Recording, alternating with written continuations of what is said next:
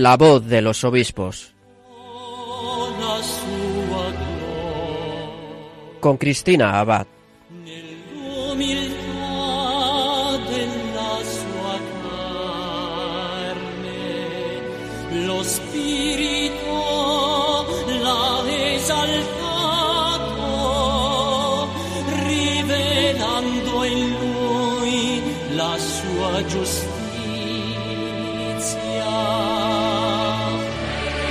Buenas noches, queridos oyentes de Radio María. Un cordial saludo de Cristina Abad. Pasadas las nueve de la noche, aún celebrando la fiesta del bautismo del Señor, comenzamos un nuevo programa de La Voz de los Obispos. Como saben, un programa en el que nos acercamos a nuestros pastores para conocerles un poco mejor, escuchar sus testimonios, sus mensajes y en comunión con la Iglesia hacernos partícipes de sus intenciones orando por todos ellos. Esta noche, todavía disfrutando de la alegría que nos trae Jesús recién nacido, nos animaremos a través de nuestras ondas al corazón de Jesús, trasladándonos a Valladolid, o la ciudad de la gran promesa, como a veces se dice, por aquella promesa del Sagrado Corazón al Beato Bernardo de Hoyos. Reinaré en España, le dijo Jesús, y con más veneración que en otras muchas partes, como bien se refleja en la bellísima Basílica Santuario Nacional de la Gran Promesa de Valladolid. Y como decía, esta noche tenemos a un prelado que mucho tiene que ver con esta devoción. Él es el obispo auxiliar de Valladolid, Monseñor Luis Javier Argüello García. A apenas medio año de su consagración episcopal, Monseñor Argüello compartirá con nosotros su testimonio y su experiencia a lo largo de su ministerio.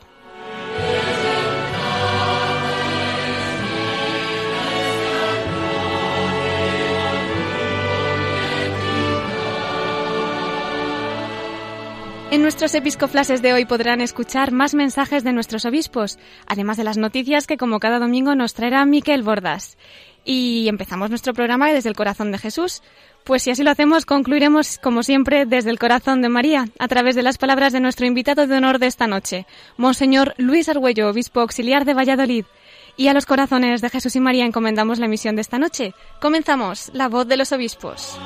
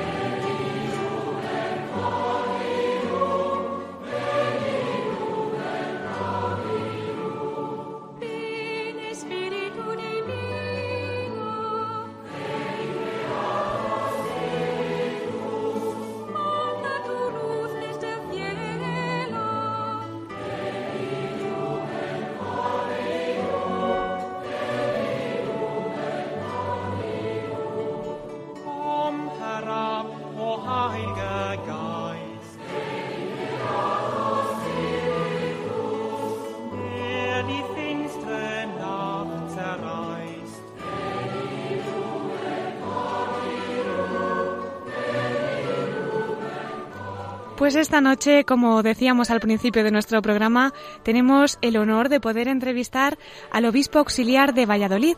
Él es Monseñor Luis Javier Argüello García. Lleva tan solo unos meses como obispo auxiliar y pronto nos podrá dar su testimonio. Él nace en Meneses de Campos, en Palencia, estudió en Valladolid en el Colegio de los Hermanos de la Salle, luego en la universidad, donde obtuvo la licenciatura en Derecho Civil, Cursó los estudios eclesiásticos en el Centro de los Padres Agustinos, allí también en Valladolid. Fue ordenado sacerdote el 27 de septiembre de 1986 para la Archidiócesis de Valladolid. Haya desempeñado cargos como formador del Seminario Diocesano, vicario episcopal de la ciudad y miembro del Consejo Episcopal. Ha sido también delegado de Pastoral Vocacional, moderador de la Capellanía del Monasterio de la Concepción del Carmen, también rector del Seminario Diocesano, miembro electo de la Comisión Permanente del Consejo Presbiteral y además actualmente eh, siendo obispo auxiliar, es también vicario general, moderador de la curia diocesana desde el 2011, miembro del Colegio de Consultores desde el 2000, miembro de la Comisión Permanente del Consejo Presbiteral desde 2010, miembro del Consejo de Asuntos Económicos y del Consejo Episcopal desde 2011, miembro de la Comisión Permanente del Consejo Pastoral desde el 2013 y miembro de la Comisión para el Diaconado Permanente desde el 2014 aunque imaginamos que muchos lo habrán seguido a, través de los medios de comunicación, recordamos aquel 14 de abril del 2016 en el que recibe el nombramiento como obispo auxiliar de Valladolid y aquel 3 de junio del 2016 que además coincidía con la solemnidad del Sagrado Corazón de Jesús en que recibe la consagración episcopal. Pues esta noche tenemos el placer de poder escucharle a través de nuestras ondas. Don Luis Argüello, muy buenas noches. Buenas noches, amigos de Radio María. Muy feliz año, que está todavía muy cerquita este comienzo, ¿verdad? Sí, sí, sí, feliz año y, feliz domingo ya en su final en este día del bautismo del Señor. Muchísimas gracias, don Luis. Me imagino que habrán pasado unos días felicísimos de Navidad allí por Valladolid. Pues sí, hemos eh, vivido la alegría de hacer presente en nuestras vidas de nuevo el nacimiento del Señor y desde ahí pues la llamada a compartirlo a diversos niveles, ¿no? tanto familiares como comunitarios, eclesiales y con todos los hombres y mujeres de buena voluntad. Qué alegría. Pues nuestra felicitación también para toda su diócesis. Eh, don Luis, en estos meses de obispo auxiliar allí en Valladolid, aunque ya pues me imagino que en ese tiempo en la diócesis era mucho pues las vivencias, las experiencias que tendría allí, pero concretamente como obispo, ¿qué nos podría destacar de este tiempo? Bueno, para mí estos seis meses de, vivir eh, como obispo en la diócesis a la que pertenezco ha supuesto sobre todo una toma de conciencia mayor, si cabe, de, la Iglesia, de la Iglesia, tanto esta Iglesia particular de Valladolid, a la que yo creo que he aprendido a mirar con una perspectiva nueva, y también de la Iglesia Universal, ¿no? porque claro, un obispo forma parte del, del colegio, del colegio episcopal de toda la Iglesia Católica, ¿no? Entonces, desde ahí, pues uno experimenta como el corazón se ensancha, tanto porque sientes cada pequeña comunidad, cada parroquia, cada realidad de la vida diocesana como singularmente tuya, ¿no? En el sentido casi al revés, ¿no? De que eh, son los demás los que te consideran suyo.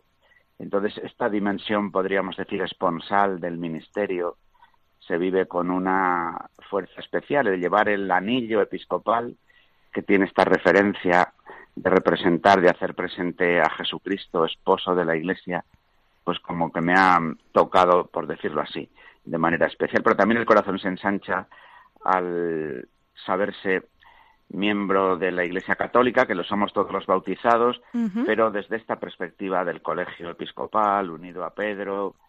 Entonces, esta, esta experiencia que además me vino especialmente subrayada por el encuentro tenido en Roma con todos los obispos nombrados a lo largo del año pasado, pues ha sido para mí importante y motivo de, de alegría y de responsabilidad, claro, también. También, me imagino. Eh, don Luis, además su, su fecha ¿no? de, ordenación episcopal en aquella solemnidad del Sagrado Corazón de Jesús, muy acorde con ese lema que escogió, el lema episcopal, Ven Cordium, ven luz de los corazones. Estaba escuchando una rueda de prensa en la que hablaba precisamente de esto, un poquito antes de aquella gran fiesta, y decía usted, recordando estas palabras, pidiendo al Señor para que sea un pastor según el corazón de Jesús. Providencialmente, además, luego, pues, esa fiesta es la que le une, y más en Valladolid, ¿no? Con esa tradición al corazón de Jesús tan preciosa. Es verdad, si nosotros consideramos en Valladolid que un don singular de nuestra diócesis, pues es esta presencia del corazón de Cristo, desde lo que supusieron las revelaciones, la aparición del corazón de Jesús al Beato Bernardo Francisco de Hoyos, lo que en nuestra diócesis significa la Basílica Santuario del Corazón de Jesús, especialmente en este año de la misericordia. Y entonces el haber tenido la oportunidad de ordenarme, de ser ordenado el día del, corazón de Jesús, pues claro que para mí eh, fue motivo de especial alegría y yo pienso que también para nuestra diócesis el que se diera esta providencial casualidad también ha sido vivido como algo importante, como si dijéramos también al vivirse un acontecimiento que siendo de la diócesis, como decía antes, pertenece a la Iglesia Universal, pues este, este protagonismo del corazón de Jesús en ese día para mí resulta muy importante y es, como decías hace un momento, una llamada a querer conformar mi corazón cada vez más con el corazón de Cristo, lo cual sé que no es posible si no es en la fuerza del Espíritu Santo. Por eso es de Beni Lumen Cordium, ven, luz de los corazones. Yo viví el tiempo de preparación a la ordenación en Pascua, en las vísperas de Pentecostés, y entonces, de alguna forma, este lema episcopal tomado de uno de los himnos, secuencias que decimos en torno a la fiesta de Pentecostés, pues también supone para mí luz y fortaleza, que es la del Señor, la del Señor en, el, en su corazón y en el espíritu que brota de ese mismo corazón. Parece, don Luis, que ese tiempo de Pascua, quizá a lo largo de su ministerio, ha sido de vital importancia, ¿no? Porque también recibió especialmente esa llamada del Señor en aquella Pascua, un 1 de abril de 1983, un Viernes Santo, en el que, según su testimonio, por lo que he podido escuchar, tiene ya una visión más clara de lo que quiere el Señor de usted. ¿Nos podría contar un poquito? ¿Podría compartirlo con nosotros? Sí, yo en ese momento formaba parte de un llamado equipo de pastoral de los hermanos de la Salle. Yo, después de haber sido profesor en la universidad, empecé a dar clases en, el colegio de donde había sido alumno y desde ese colegio de los hermanos de las escuelas cristianas pues eh, empecé a trabajar con ellos en un equipo de pastoral en toda la provincia eclesiástica que tenía que ver con el noroeste de, España. Entonces eh, em, los hermanos organizaban la vivencia de una Pascua de jóvenes en Bujedo, un pequeño monasterio en Burgos, que los hermanos de la Salle pues cuidan y, ha sido para ellos pues tanto lugar de formación como de residencia como de encuentros. ¿no? Entonces en ese encuentro en la Pascua de 1983, eh, bueno, es verdad, yo el, Viernes Santo por la tarde, en un tiempo dedicado a la contemplación de la cruz para poderla adorar, ¿no? pues en, dentro de lo que se nos propone en la liturgia en los oficios del Viernes Santo, pues es verdad que sentí especialmente la llamada del Señor a, dar un paso, un paso que ya estaba en mi corazón debatiéndose, ¿no? Sobre cómo seguir adelante, si una vida comprometida como laico cristiano, sin ser hermano de las Salles, sin ser presbítero en la iglesia, sacerdote, ¿no? Entonces sentí especialmente ante la cruz que el Señor quería de mí eh, pues que me pusieran manos de la iglesia para poder ser presbítero. Y entonces al día siguiente en la vigilia pascual, pues ya lo, lo dije, ¿no? Lo, lo anuncié, que tenía esa llamada y que a la vuelta pensaba ir a ver a, al obispo de la diócesis, que en ese momento era don José Delicado, y así lo hice, ¿no? El lunes de Pascua me acerqué a, al obispado y le dije a, a don José que, que pensaba que el Señor me llamaba, que, que, me decía él. Entonces, él se alegró y me invitó a que fuese a hablar con el rector del seminario. Así fue, la verdad. ¡Qué sorpresa! En Pascua de 1983, sí. Y luego el tiempo de seminario fue relativamente corto, ¿no? Sí, claro, yo la, el hecho de haber mm, concluido una licenciatura en Derecho, pues también hizo que los eh, el bienio filosófico, digamos, no pues pudiera eh, convalidarle en parte y entonces eh, don José también pues pensó que, ese tiempo en el que pude hacer los estudios de teología y completar el bienio de filosofía que me faltaba pues era suficiente para ordenarme y, así lo hizo. Y así lo hizo. Qué preciosidad. Eh, don Luis nos ha comentado, bueno, aunque realmente su ministerio se ha desarrollado en Valladolid, pero de alguna manera se inició allí en Meneses de Campos, ¿no? Y bueno, pues me imagino que todavía mantendrá algún vínculo con su tierra en ese cultivo de la fe, ¿no? También de los orígenes, de las tradiciones. Sí, claro, porque bueno, nosotros, mi familia sigue manteniendo allí una residencia familiar en, nuestro pueblo. Y en la medida que podemos, mi padre, que, que vive todavía con más de 96 años, pues eh, se acerca por allí acompañado de, de mi hermana fundamentalmente, ¿no? Y entonces sí, vamos a, a Meneses, ¿no? Pero yo de, de mi pueblo especialmente lo que tengo que resaltar, como no es mi propia familia, ¿no? Yo a la hora de la educación en la fe, de la iniciación cristiana, pues tengo que resaltar de una forma especial el papel de mis padres, de mi madre, de una manera singular, ¿no? A la hora de, de rezar con nosotros, de, en definitiva, proponernos de manera sencilla, pero al mismo tiempo decidida, la fe. Allí en mi propio pueblo, pues yo, además de ser bautizado, claro, pues hice el, el itinerario sencillo en aquel tiempo de la, de la iniciación cristiana, participé pues de la vida de la parroquia, de la realidad de la escuela, de mi propio pueblo, en el que ya que se vivía también una relación normal ¿no? con, con la parroquia y yo creo que esa semilla de la fe recibida en casa, en la parroquia, en la escuela de mi pueblo, pues eh, es muy importante. Yo le agradezco mucho y por eso no puedo menos de, de sentir la relación con mi propio pueblo y lo que significa como algo que tiene que ver en el plan de Dios conmigo, ¿no? Desde luego, don Luis. Eh, además, creo que estuvo también eh, vinculado a la Caritas Diocesana durante un tiempo, ¿no? Concretamente con la atención a toxicómanos. Eh, ¿Qué nos podría contar de, de, esta experiencia, don Luis, en el que tantas familias pues pueden también estar pasando por momentos duros, con amigos, con familiares, y saber que la Iglesia también tiene esa esperanza y que realmente Cristo, pues, y más ahora, ¿no? Que tenemos a Navidad tan cerquita, nos abre las, pues, las puertas de esa vida, de esa sanación, de esa salvación.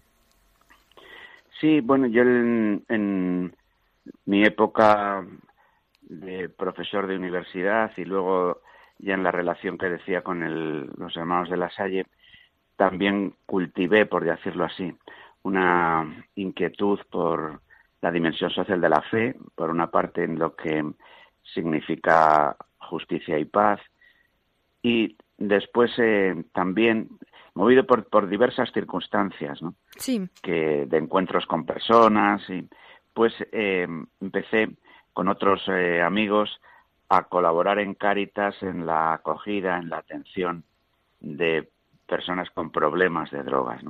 La verdad es que fue algo hecho con, con mucho entusiasmo, podríamos decir, pero con poca cabeza, porque yo entiendo que también para ayudar a las personas hace falta, mm, bueno, pues eh, alguna formación específica en aquello de lo que se trata en la ayuda, pero sí que recibo de la misma planteamiento que hacías en la pregunta, que la importancia que tiene en la sanación de drogadictos todo aquello que tiene que ver, como no, con la acogida, con la misericordia, pero con el sentido de la vida, ¿no? Porque eh, casi siempre en las búsquedas tan despistadas ¿no? de los drogadictos, pues eh, hay alguna inquietud radical, ¿no? Que Hmm. tiene que ver con el sentido, que quizás a veces tiene también que ver con alguna herida, que tiene que ver con búsquedas. ¿no? Y entonces, en ese sentido, el que desde la Iglesia podamos eh, ofrecer algo que es muy genuino de la propia Iglesia, ¿no? que es la acogida, el perdón, la misericordia, el sentido mismo de la existencia, yo cre- creo que es algo mm, valioso. Es verdad que luego los drogadictos pueden presentar sus problemáticas incluso de salud concretas que precisan una atención pues eh, profesionalizada, podríamos decir, en estos ámbitos. Y en ese sentido el poder formar parte de equipos eclesiales, ¿no? En el que se sumen unas dimensiones y otras para una atención integral de las personas es valioso. ¿no? Claro que sí, es todo un, un tesoro. eh, don Luis, vemos cómo a lo largo de su vida el Señor la ha estado llamando de una forma especial, pues, a acompañar, ¿no? Y a manifestar su presencia, como bien dice, ¿no? Desde su tierra natal, con los jóvenes, pues con Caritas Diocesana, Justicia y Paz, y un tiempo especialmente bonito, me imagino que sería el de formador y director del seminario. ¿Qué nos podría decir de aquel seminario, don Luis? Sí, en, realidad ha sido la mayor parte de mi vida sacerdotal, dedicada al seminario, vivida con más o menos intensidad según los años, pero desde una residencia física en el seminario, pues durante 25 años. Entonces, para mí esto ha sido decisivo, porque me ha ido, me ha ayudado a comprender eh, vitalmente el sentido del ministerio de una forma muy distinta. Señalabas antes cómo mi época de formación fue breve, fueron tres años, y quizás por eso don José Delicado me dijo, bueno, en realidad necesita seguir en el seminario, ¿no? aunque fuera de esta otra forma. Y es eh, cierto que todo este tiempo de acompañamiento de las personas que sienten la llamada del Señor a ser sacerdotes me ha ayudado mucho a comprender mejor lo que significa ser sacerdote, la centralidad de la Eucaristía, de, del sacramento del perdón, el significado del, de ser sacramento en medio de la Iglesia. Y, y además, sobre todo, el vivir en el ritmo de una comunidad formativa, pues me ayudó, también me ha ayudado en este tiempo a mantener yo mismo una tensión de vida de oración, de, de ritmo a la hora de, de la vida ordinaria, ¿no? De un sacerdote, de preocupación por lo que el, significa en la Iglesia el papel de los pastores, ¿no? De mm, atención también al problema o los problemas concretos de cada uno de los seminaristas, desde la convivencia, desde los diálogos formativos, desde las mm, diversas situaciones que un camino vocacional en cada uno de nosotros, en cada persona, lleva consigo, con momentos de entusiasmo, con dudas, con crisis, que parecen también casi como imprescindibles para que uno caiga en la cuenta de que es el Señor quien le llama y no tu propia decisión, por estupenda que sea. Entonces, el haberlo vivido esto con un rostro, con otro, con otro, a lo largo de tantos años, yo creo que ha sido eh, un instrumento del Señor para acrisolar mi vocación. Actualmente, don Luis, ¿cuántos seminaristas están allí en el seminario? En este momento en Valladolid, en el seminario mayor, ¿Sí? hay diez seminaristas y luego en el seminario menor, que también leáis, me parece que son de año 21, 22 ¡Qué bendición! pues cuente con nuestras oraciones y la de nuestros oyentes por estos seminaristas y por toda la diócesis.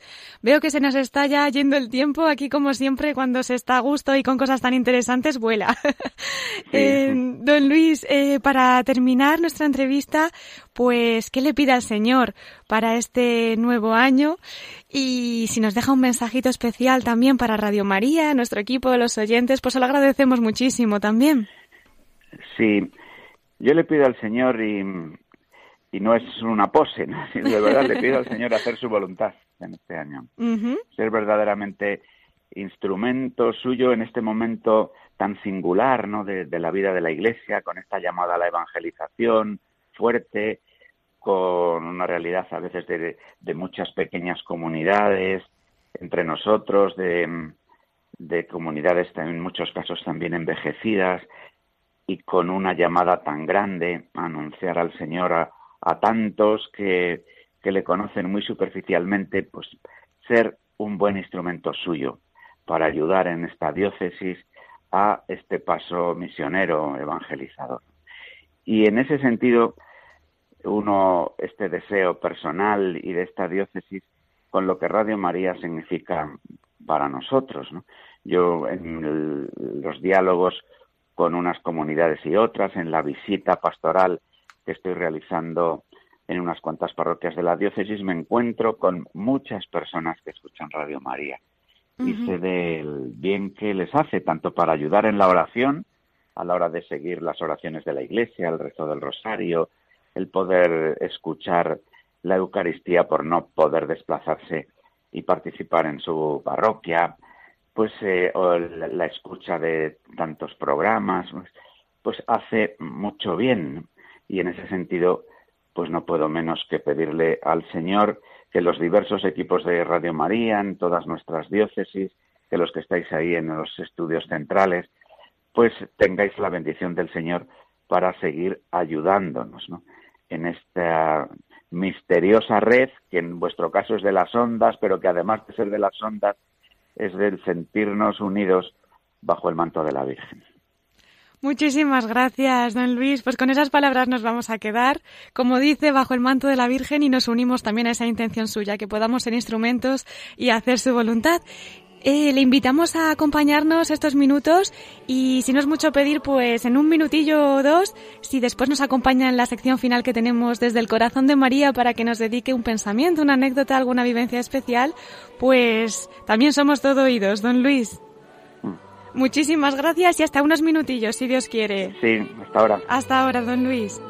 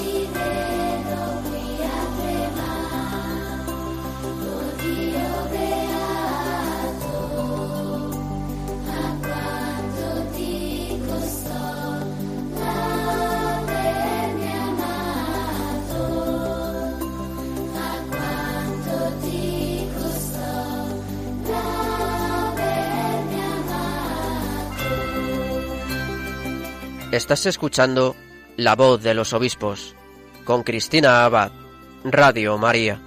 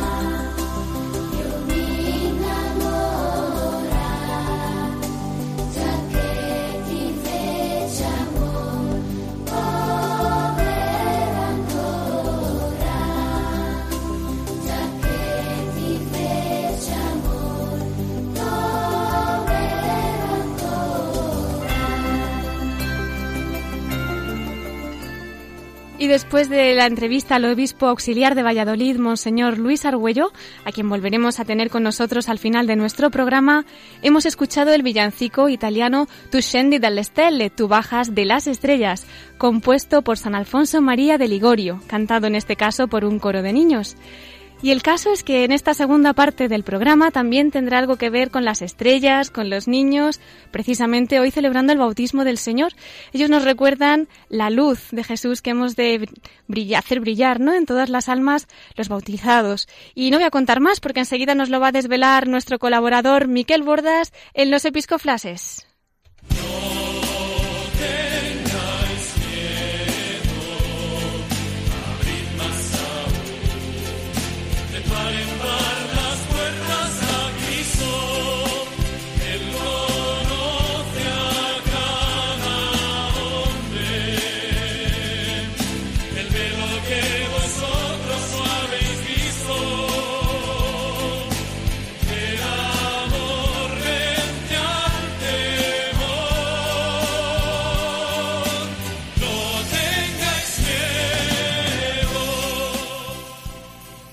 Y recibimos esta noche, como cada domingo, a Miquel Bordas. Muy buenas noches, Miquel. Muy buenas noches, ¿Qué, tal estás? Muy bien, gracias a Dios. ¿Y tú qué tal has pasado las Navidades? Eso quería que me preguntaras. Muy bien, pero un poco triste porque ya, se han terminado. Bueno, vamos a disfrutar el domingo todavía, ¿verdad? Y que siempre sea Navidad, que es lo importante. Exacto, en nuestro corazón. Bueno, pues somos todo oídos, Miquel, para esos episcoflases que nos traes para esta noche. Te traería muchos más, pero siempre me das poco tiempo. Entonces, bueno, te traigo para empezar eh, la felicitación al nuevo obispo de Menorca, Monseñor Francisco Simón Conesa, que como muchos de nuestros oyentes ya sabrán, porque además Radio María ha retransmitido ayer su consagración episcopal, pues ha tomado posesión de esta diócesis en la celebración que tuvo lugar a las 12 del mediodía en la Catedral de Santa María de Ciudadela, de la isla mm, de las Baleares. Pues nuestra felicitación desde el programa, por supuesto, y si Dios quiere, pronto podremos entrevistarle también aquí y ya conoceremos más detalles sobre su vida, sobre cómo ha vivido este acontecimiento. Sí, y también tenemos otra felicitación porque este jueves, 5 de, enero, a la hora del Ángelus, la Santa Sede hizo pública, público que el Santo Padre Francisco ha nombrado como obispo de Osma Soria al sacerdote don Abilio Martínez Barea, que actualmente es vicario episcopal de la diócesis de Calahorra y la Calzada Logroño. La diócesis de Osma Soria, eh, como se sabe, estaba vacante por el traslado de, su obispo hasta la fecha, Monseñor Gerardo Melgar Viciosa, a Ciudad Real. Eh, por tanto, desde mayo del año 2016, al frente de, la, de, esta diócesis, estaba como administrador diocesano, de forma transitoria, el sacerdote Gabriel Ángel Rodríguez Millán. Ajá. Entonces, en la carta que suelen escribir los nuevos obispos o las personas que han sido elegidas para ser consagrados obispos, eh, pues en este caso, don Abilio Marea ha escrito a la diócesis de Osmasoria una carta donde tiene presente a todas las realidades eclesiales y concretamente señala que soy muy consciente de que he sido destinado a pastorear una iglesia en la que todo el pueblo de Dios está sumamente implicado en su entrega evangelizadora me uno con mi mejor ánimo y puedo aseguraros que pondré todo mi empeño para hacer efectivo, efectivos todos vuestros afanes apostólicos. Pues muchísimas gracias, Miquel. También nuestra felicitación para el nuevo obispo electo de Osma Soria, don Abilio Martínez Barea. Y no sé si tienes también algún otro episcoflash. Bueno, como estamos celebrando el bautismo del Señor, pues precisamente sobre el sentido de esta fiesta eh, quiere hablarnos el arzobispo de Tarragona en su carta dominical. Eh, pues damos paso, si quieres, a Monseñor Puyol. Ah, pues vamos a escucharlo. Arzobispo de Tarragona, Monseñor Jaime Puyol.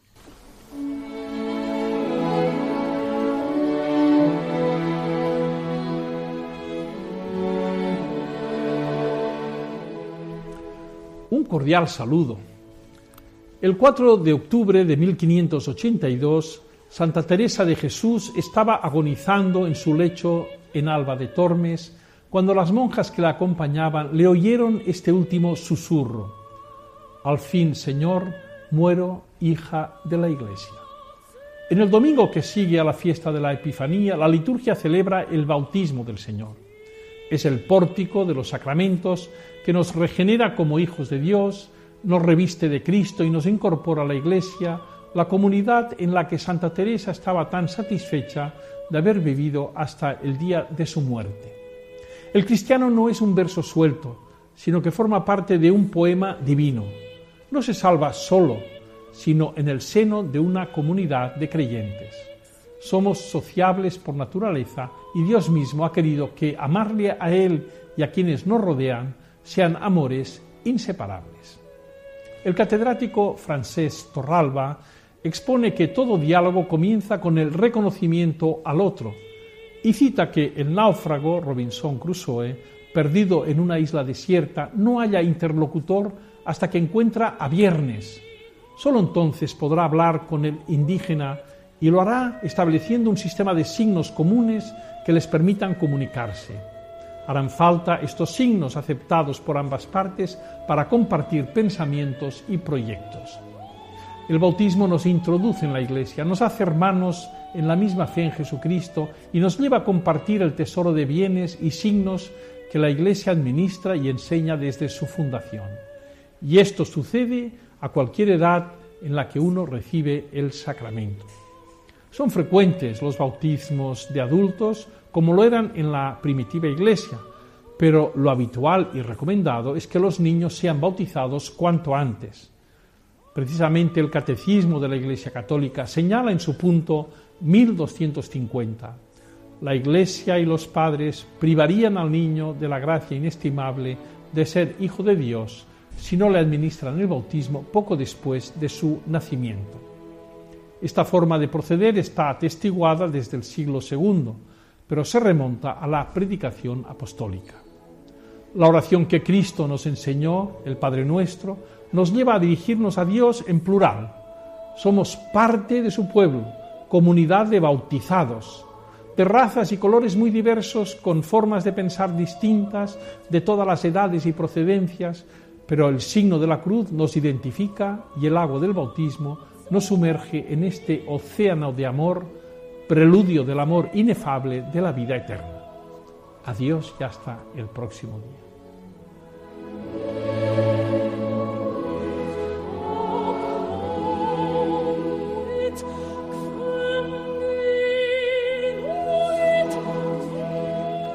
Agradecemos a Monseñor Puyol sus palabras para esta fiesta, que nos recuerdan el inmenso tesoro que tenemos con el bautismo, ¿verdad, Miquel? Sí, es que, como ha dicho el arzobispo de Tarragona, el cristiano no es un verso suelto, sino que forma parte del poema de Dios. Y si te has fijado, Cristina, pues Monseñor Puyol comenta también la importancia de bautizar a los niños en cuanto antes. Y todo esto me está recordando las palabras del cardenal de Madrid, don Carlos Osoro, eh, cuando al comienzo de las fiestas navideñas dedicó su homilía a los niños en la Eucaristía que presidió con motivo de la actividad Sembradores de Estrellas. Se trataba del primer momento de la campaña de la infancia misionera del año 2017, que la Delegación de Misiones del Arzobispado de Madrid eh, lleva celebrando desde el año 1976. Pues unos cuantos años ya, desde luego que sí. Pues eh, 40, 41. Aunque ya hablaremos sobre la infancia misionera dentro de dos semanas, cuando propiamente vamos a celebrar su día, a modo de anticipo, eh, podríamos escuchar este extracto de la humildad del cardenal Osoro, muy acorde para el día de hoy con lo que nos transmitía, eh, además, Monseñor Pujol, para la fiesta del bautismo del Señor. Y como decías antes, Cristina, al escuchar el villancico de San Alfonso María de Ligorio, el villancico italiano Tu scendi dalle stelle, le damos ahora el protagonismo a Jesús recién nacido, que bajando de las estrellas ilumina nuestras vidas y especialmente desde el corazón de los niños, que son tan sensibles a esto, ¿no? Pues en el fragmento que escucharemos ahora intervienen también algunos niños con los que conversa el cardenal. Ah, qué bien, pues vamos a La voz de los obispos y la voz de los niños. Con los niños. pues escuchemos al cardenal Carlos Osoro, arzobispo de Madrid. Es Dios mismo el que le da ser en el vientre de María a Jesús. Pues ese Jesús os ha dado la vida a vosotros. Tú estás bautizada, ¿verdad? Y tú estás, todos estáis bautizados, ¿a que sí? Todos. Tenéis, tenéis, os ha engendrado Dios. Tenéis el ser, la manera de ser de Dios, la manera de comportaros, os lo ha dado Jesús a vosotros. Lo tenéis en vuestra vida. Por eso tú, ¿cómo te llamas? Gabriela. Por Gabriela, por eso tú, ¿qué haces? Si, si tienes la vida de Dios, no puedes hacer daño, no puedes molestar, tienes que hacer el bien, tienes que dar la mano, si ves a alguien que está tirado, le vas a recoger, porque tenéis la vida del Señor. ¿Por qué os digo esto? A estos y a todos. Sois sembradores de qué? De estrellas. ¿Y quién es la estrella? A ver, Jesús. Jesús es la estrella. Y esa estrella ha entrado en vuestra vida. Jesús os ha dado la vida de Él. Y eso es lo que tenemos que repartir en este mundo. Porque antes decíais que el mundo estaba en paz, lleno de paz. Lleno de guerra. Lleno de guerra. Hay que cambiar esto. Y esto lo pueden cambiar solamente, fijaos, diréis, pero ¿y si somos niños? Pues los niños.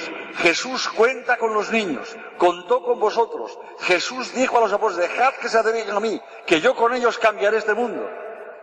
Pues eso os dice el arzobispo de Madrid.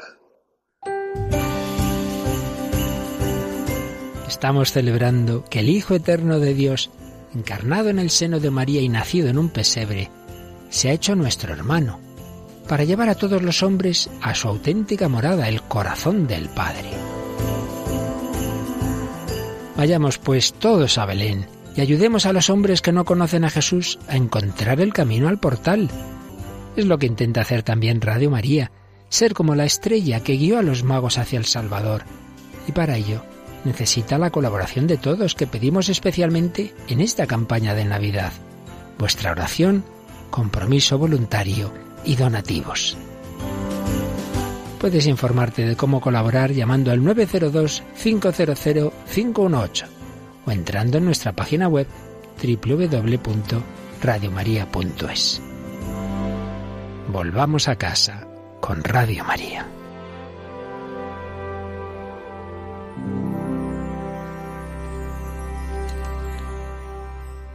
Y como acabamos de escuchar en palabras de nuestro querido director, el padre Luis Fernando de Prada, también Radio María quiere ser esa estrella como la que guió a los magos hasta el Niño Dios. Así que también nosotros desde aquí, acompañados de las profundas reflexiones que acabamos de escuchar, nos haremos, si Dios quiere, sembradores de estrellas junto a todos ustedes, que hacen posible que estas estrellas lleguen a través de su apoyo y, como no, les animamos a seguir colaborando, extendiendo el manto de la Virgen a través de nuestras ondas, al tiempo que, por supuesto, reiteramos pues todo nuestro agradecimiento hacia ustedes. Miquel, el tiempo se nos está yendo, pero tenemos unos minutos para que compartas alguna perlita rescatada de esas que nos traes.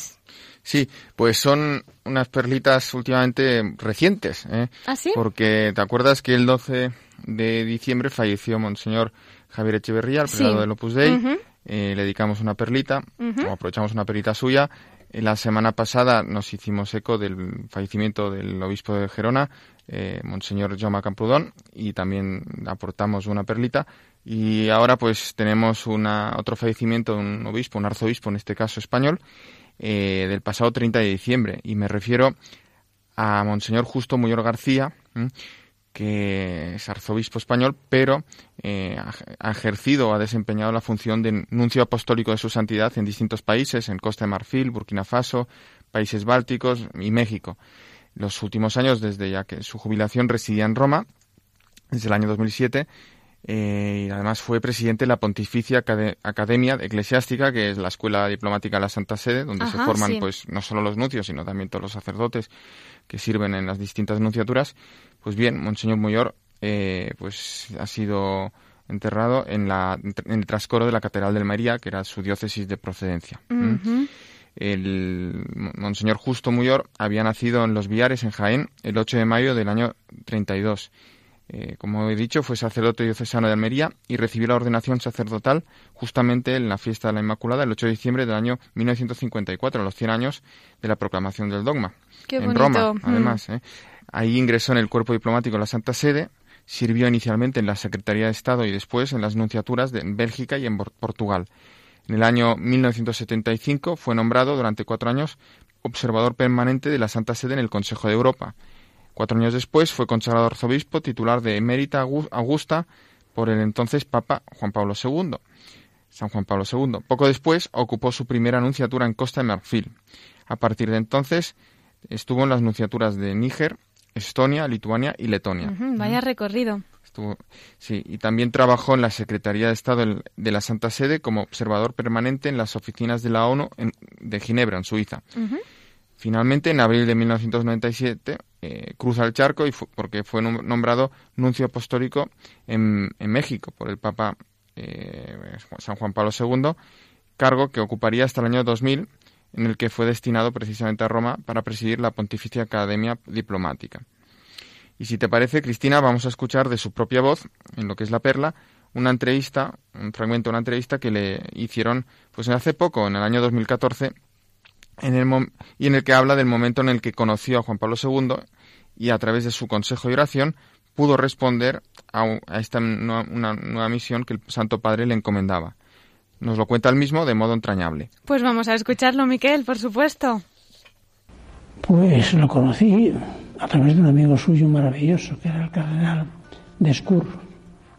Juan Pablo II en su, en su vida habla mucho de Descour Juan Pablo II era una persona encantadora, pero tenía un amigo más encantador todavía, que, era, que estuvo enfermo casi, casi siempre, que era muy amigo.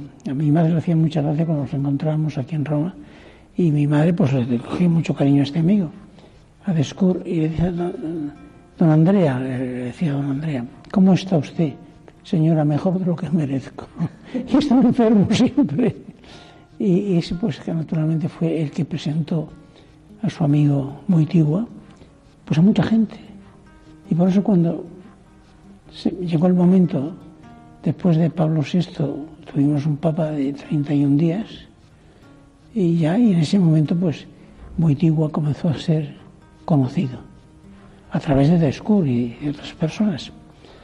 Y en ese momento yo lo conocía por las visitas con Descour encontramos, encontraba que el joven arzobispo de, Cracovia, que era una persona excepcional, que era más excepcional que todos los obispos que yo había conocido en mi vida. Y cuando pues vi que lo habían dicho papa, pues fue el primer papa que me conocía. Yo lo conocía antes de ser papa.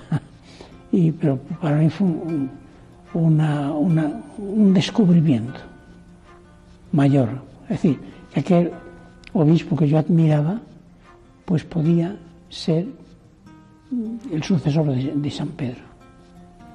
Y después pues, hicimos una grandísima amistad, hasta el punto que cuando yo, cuando 15 días después de elegirlo, eh, yo le dije que pensaba dejar el servicio diplomático para hacer una actividad apostólica más, más directa. Me dijo, pues, siendo nuncio, puede ser hacer una actividad apostólica muy directa. Vas a ser nuncio dentro de poco, de poco, de poco, en un país africano. Y yo no me atreví a decirle, Santo Padre, cuál. me dijo, pero un, un país muy interesante. Y de modo que deja de pensar en eso. Yo le dije que mi madre quizás no estaba bien de salud. Y me dijo, vamos a rezar una Ave María por, por tu madre. Y la razón se levantó para hacer la Ave María dijo, saluda a los enfermos, ruega por ella, yo repetí, ruega por ella, y aquí me tienes. Qué historia más bonita aquí, qué poderosa la oración del Papa, impresionante. Pues sí, y otro día te contaré la, anécdota también que tiene el Santo Padre, o cuando era cardenal Boitúa, y el arzobispo, el obispo de Skur, al que hace, el obispo polaco al que hace referencia Justo Mayor, el Monseñor Justo Mayor, sí. pues también porque influyó mucho, o tuvo su intervención en, posiblemente, pues en que, el cardenal Boitúa fuera conocido, más conocido, y luego pues tiene un derrame, ¿eh? Pero bueno, eso ya lo contaré otro día. dejamos la intriga, ¿no? Para otro programa y nos lo reservamos. estoy hablando del año 78, ¿eh? el año de la elección de Juan Pablo II. no, son tesoros que merece la pena saber, desde luego. Pues ya, para terminar, Cristina, pues una última perlita de Monseñor Muyor. Hoy tengo dos, ¿eh? excepcionalmente. Pues sacada esta misma entrevista, vamos a ver qué nos dice cuando le preguntan cuál cree que sería el reto para el mundo de hoy. Ah, pues vamos a tomar nota. Es la catolicidad no, y el gran reto es o ser cristianos o no ser nada. Yo creo que esto es la gran cosa de este momento. Porque basta ver, yo no quiero hablar contra nadie, pero sí a favor del catolicismo, que es la esencia, es el pensamiento de Dios en los profetas y en los apóstoles. Y eso pues está llegando, gracias a Dios, a pesar de los defectos, a pesar de, las inquietudes que parecen que son contra el Evangelio. No, el Evangelio se está, se está haciendo cada día más fecundo. Muy apropiado ese mensaje de catolicidad que nos ha dejado Monseñor Muyor y que providencialmente estamos escuchando esta noche en que celebramos el bautismo del Señor. Miquel, muchísimas gracias por acompañarnos un domingo más. Yo, como siempre, te invito a quedarte con nosotros al final del programa y acompañarnos el domingo que viene. Gracias a ti, Cristina, y a toda la audiencia por escucharnos. Pues seguimos ahora nuestro programa en el que en la sección Desde el Corazón de María volvemos con el obispo auxiliar de Valladolid, Monseñor Luis Argüello.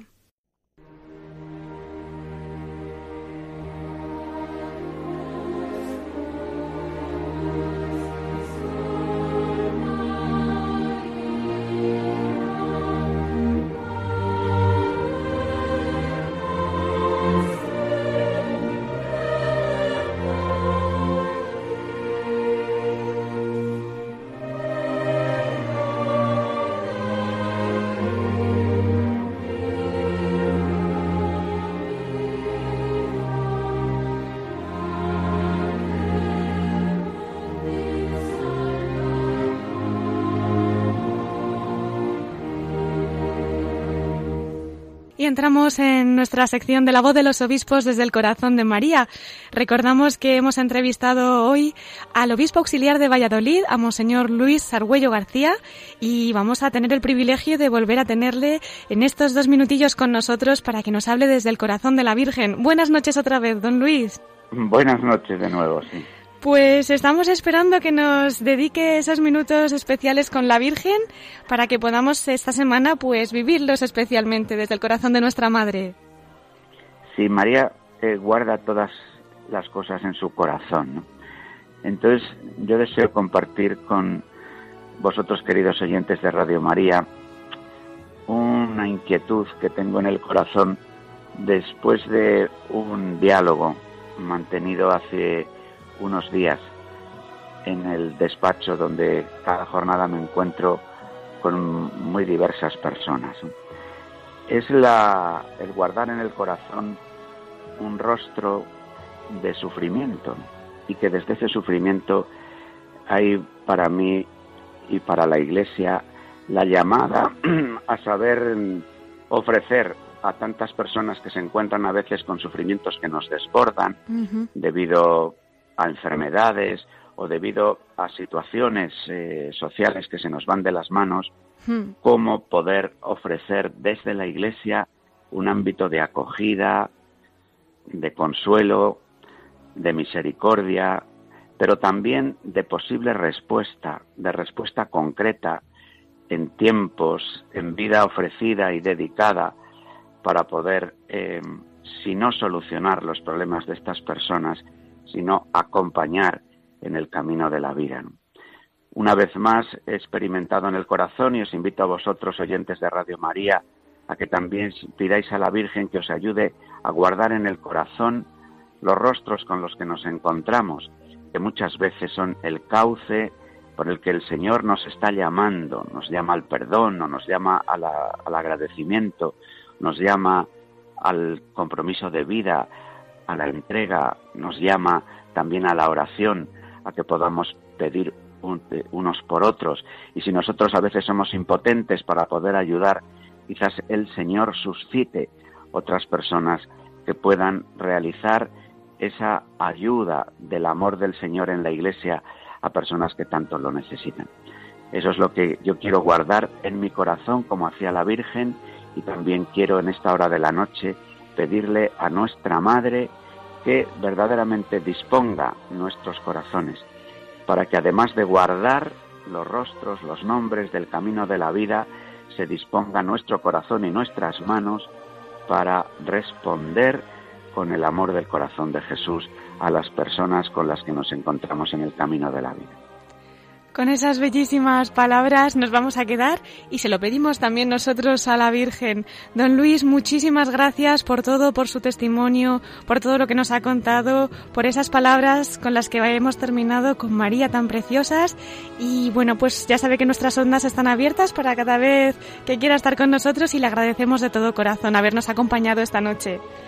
Muy bien, buenas noches y yo también insisto en el agradecimiento a todo lo que Radio María hace en favor de la Iglesia y de tantas personas aquí en España y en tantos lugares del mundo. Mil gracias. A sus oraciones nos acogemos para que podamos seguir siendo instrumentos, don Luis.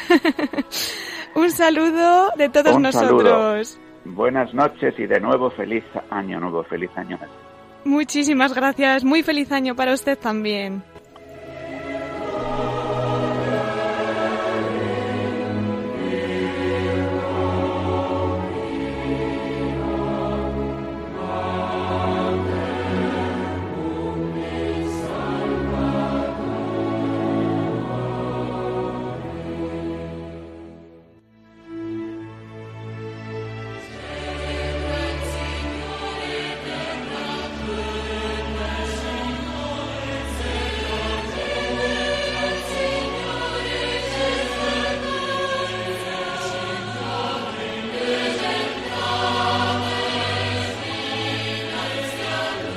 Llegando ya a los últimos minutos del programa, les recuerdo nuestro correo electrónico donde nos llegan sus comentarios, sugerencias, las dudas que puedan tener. Los que quieran pueden escribirnos a la voz de los obispos arroba radiomaria.es. También por correo ordinario, si les es más cómodo, Paseo de Lanceros número 2, planta primera, 28024, Madrid, ya saben que nos pueden seguir también a través de las redes sociales de Facebook y Twitter y si alguien quiere localizar los programas, siempre a través del podcast de la web de Radio María, www.radiomaria.es.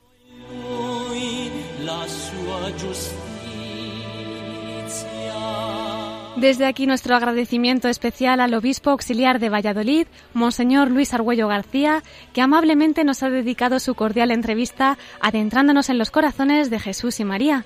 Agradecemos también las palabras del Cardenal Osoro, arzobispo de Madrid, y Monseñor Puyol, arzobispo de Tarragona. Miquel, gracias por tu colaboración. Gracias a ti y hasta la semana que viene. Hasta la semana que viene, Miquel Borda, si Dios quiere. También agradecemos la ayuda de Javi Esquina y Germán García, que ahora desde Control nos está ayudando. Muchas gracias, Cristina, un placer. A ti siempre, Germán. Y a todos ustedes, queridos oyentes, gracias por acompañarnos en esta emisión. Un cariñoso saludo de Cristina Abad y, si Dios quiere, hasta el próximo domingo a las 9 de la noche en La Voz de los Obispos.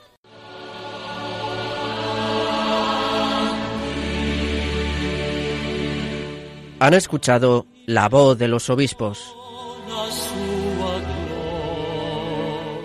con Cristina Abad.